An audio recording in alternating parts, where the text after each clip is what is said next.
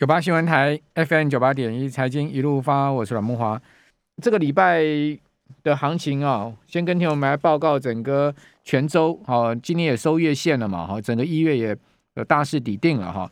那如果看到全州的话，哈，柜买指周 K 线居然是出现连四黑了，等于说一月以来啊，每一周都下跌，黑黑黑黑，一直黑哦，不是三个黑，已经是四个黑了哈。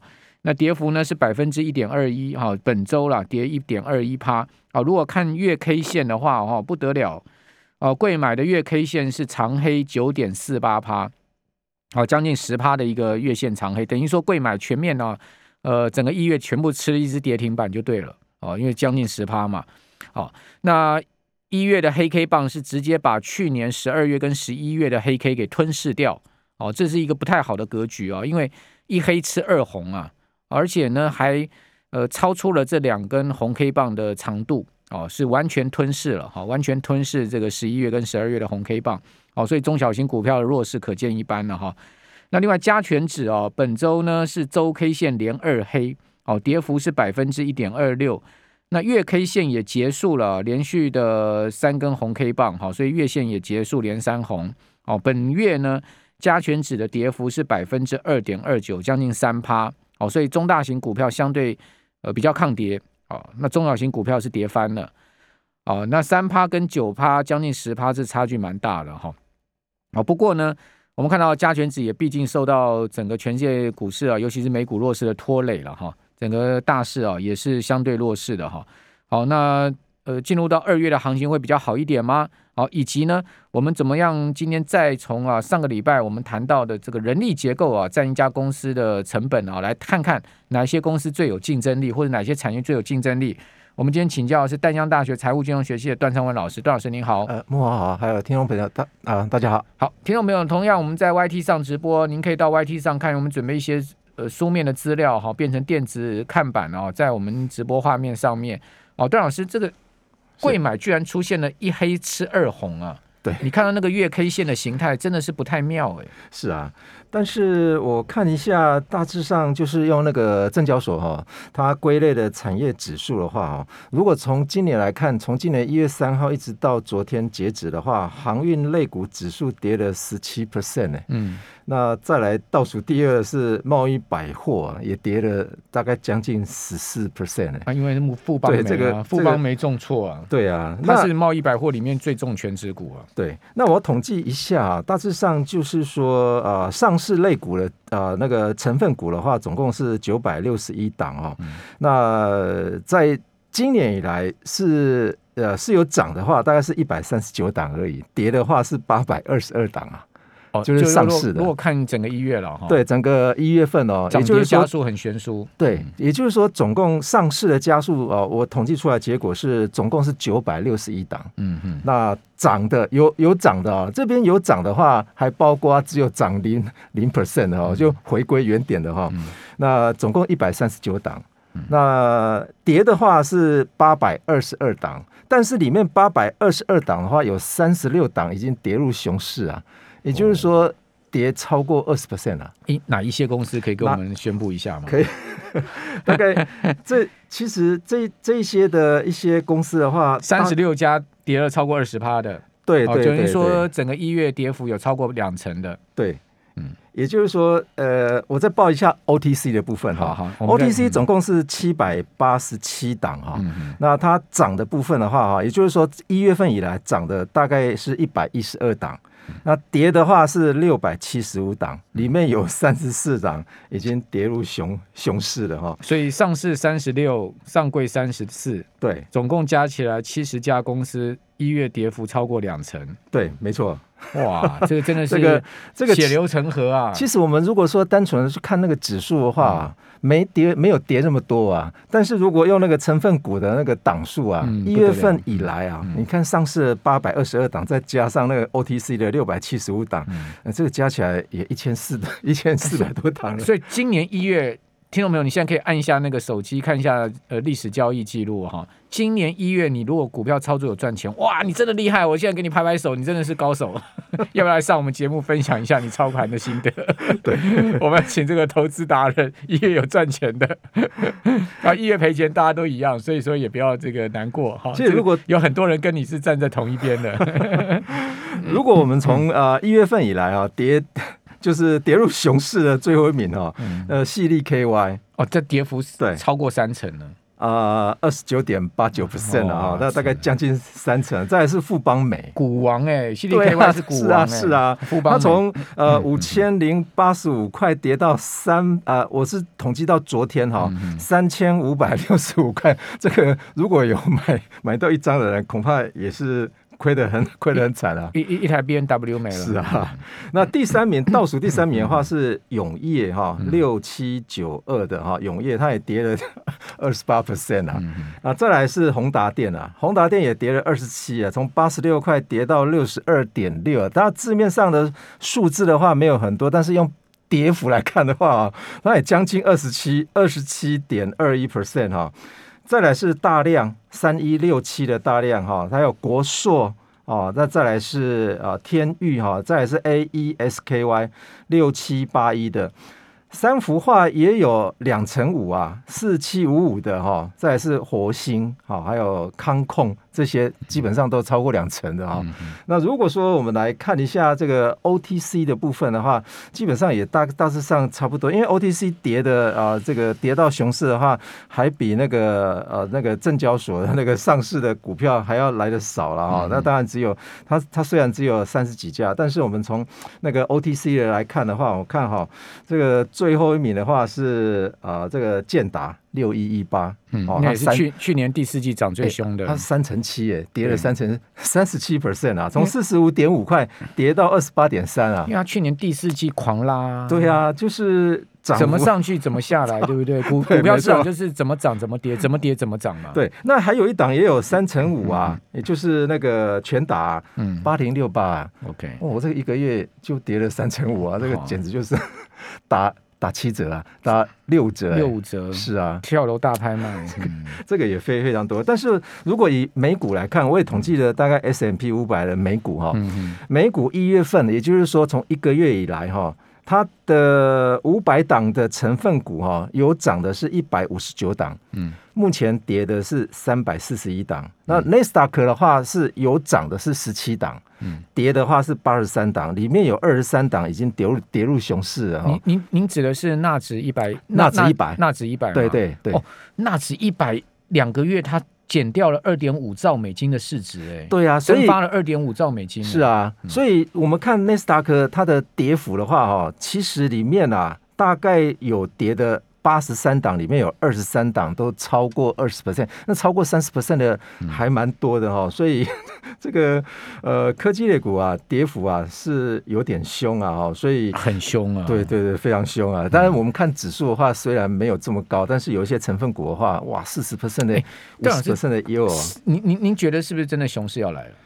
就是我们看到这一波的美股跌势的结构面，我个人觉得这个结构面跟过去两年每一次的拉回真的很不一样。是啊，因为过去过去两年美股也不是说没有跌过了，对哦，但是它不是像现在这样子下跌。比如我举几个结构面，我个人觉得不太一样。是，是第一个呢，呃，纳斯达克指数跟标普都跌破两百日均线，是两百日均线是是一个非常重要的多空分界线呢，它是一个很重要的防线。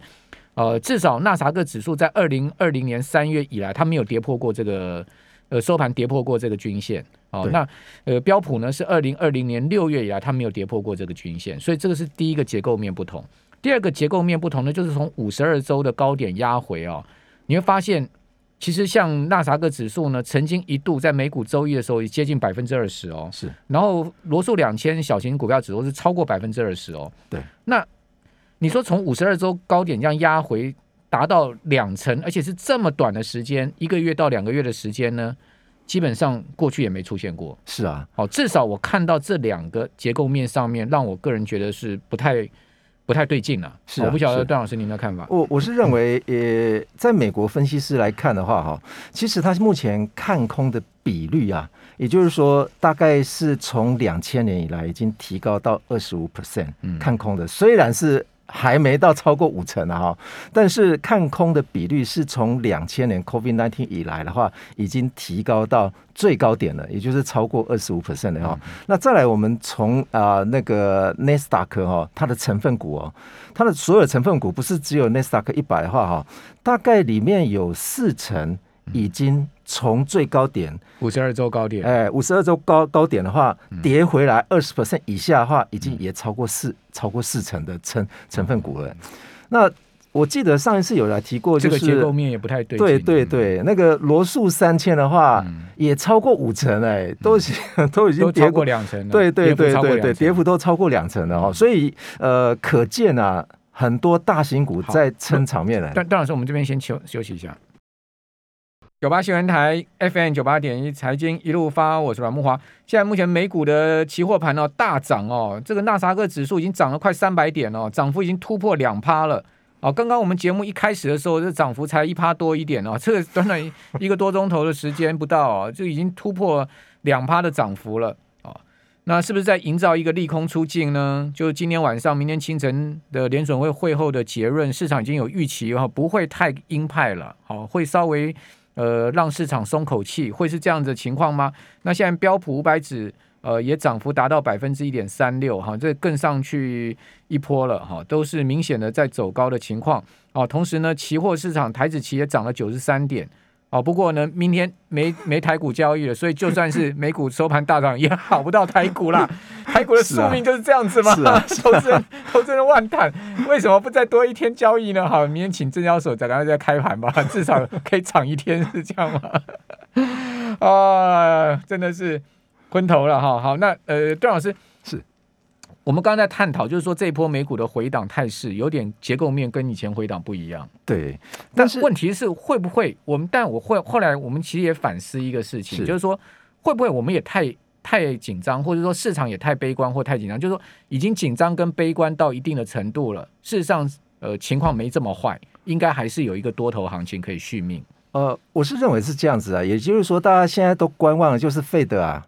是在缩表了哈，那但问题是费德的话，从四兆美金哦扩表扩到将近九兆哈，所以它现在会回回撤多少啊？呃，这个是一个反向的啊，这个缩表面，但是有一股力量力量哈，呃呃，统计到十二月三十一号截止哈，美国的 S M P 五百五啊，这这些成分股的公司的话，它的现金的。存量啊，将近七兆啊，嗯、所以这些七兆的钱都会拿来做什么用啊？那就是股票回购啊，库藏股、啊。哎，对，股票回购。其实这两天美股拉拉下影线什么的，就是说盘中震荡有往上拉，其实就是股票回购。是啊，对啊，所以呃，这些很很大型的一个啊、呃、这个公司的话，基本上最近我想应该都在实施库藏股的制的制度啊。哈。那另外一个观点的话，有很多人把它归类为说，比方说大家很容易去看 P/E ratio。还有所谓的 P/B ratio，再来是 P/S ratio 哈。但我们不看 P/B ratio，我们先看一下 P/E ratio 好了。可能大家都会觉得说，哎，看美股的 P/E ratio 非常乐观呢。为什么？因为两千年的时候，大家知道说 P/E ratio 啊，在美股的部分的话，S&P 五百啊，它的呃 P/E ratio 当时是三十倍啊，现在是二十四倍。所以，如果依照 P/E ratio 来看的话，大家会觉得说，哎，这个应该还可以，还可以继续买这样哈。但不对哈。那如果大家有印象的话，可以看一下两千年的 P/S ratio，也就是销售一块钱对于这一家公司的评价，现在来到啊两千年泡沫化的刚好五五倍，嗯嗯，平均值的刚好五倍。哦，所以这个是一个警讯啊，也就是 P/S ratio 太高了，P P/S ratio 对太高了，就是股价跟呃 sales 对股价跟营收。对营收比的话，嗯、来到刚好是两千年的时候五倍，平均只是五倍哈。嗯那就比两千年的时候多了五倍了。但是 P/E ratio 有一个啊这个矛盾点，也就是说，如果你碰到景气循环股的话，那 P/E ratio 不是要越低越好，是要越高越好。嗯嗯。所以如果我们拆解成一半一半的话，如果这些成分股一半是景气循环股，另外一半是非景气循环股，P/E ratio 现在是二十四倍，难道是好吗？搞不好是不好的嘞。哦，所以当然这个是要透过，比方说景气循环股去做测验的哈。就是现在有很多，比方说以前的这些公司，它不是景气循环股，现在变成景气循环股，为什么？因为 COVID-19 嘛。那段老师在这样的状况下哈，您会建议我们听众朋友采取什么策略呢？哈，呃，我们今天原本的主题是要讲那个人力资源效能分析，哦，这个在财报面上面的分析，但是因为今天美股这个盘前突然大涨哦，再加上联准会的会议，所以我们呃暂时把这个议题啊放到下一次跟段老师可以啊再来讨论了哈。那我们还是请教段老师，就是说在这样子的一个环境面下面，哦，就是说讲真的啊，你也不确定是不是真的是。弹上去是逃命嘛，哈，对啊，那那你也不确定是不是就没有多头行情，说不定哎，说不定这波跌势就到今天终终止啦，也有可能呢、啊，对不对？哦，所以它这个呃美股回档个二十趴也是一个好进场时间点啊，是，哦，很多人也可能抱持这个想法，越跌越买，对不对？反正过去十年每一次拉回买就对了，哦，每一次拉回买后面就是告诉你就是买对了，对，哦，所以这次是不是还是同样的一个剧本？哦，也有可能，对不对？那所以在这样的状况下，我们其实没有办法预估任何的未来可能的走势的情况下，您建议现在投资人采取什么策略？哦，我是认为是说，如果你现在没有持股的人，哦，那个可能不能去抄底啊。我觉得。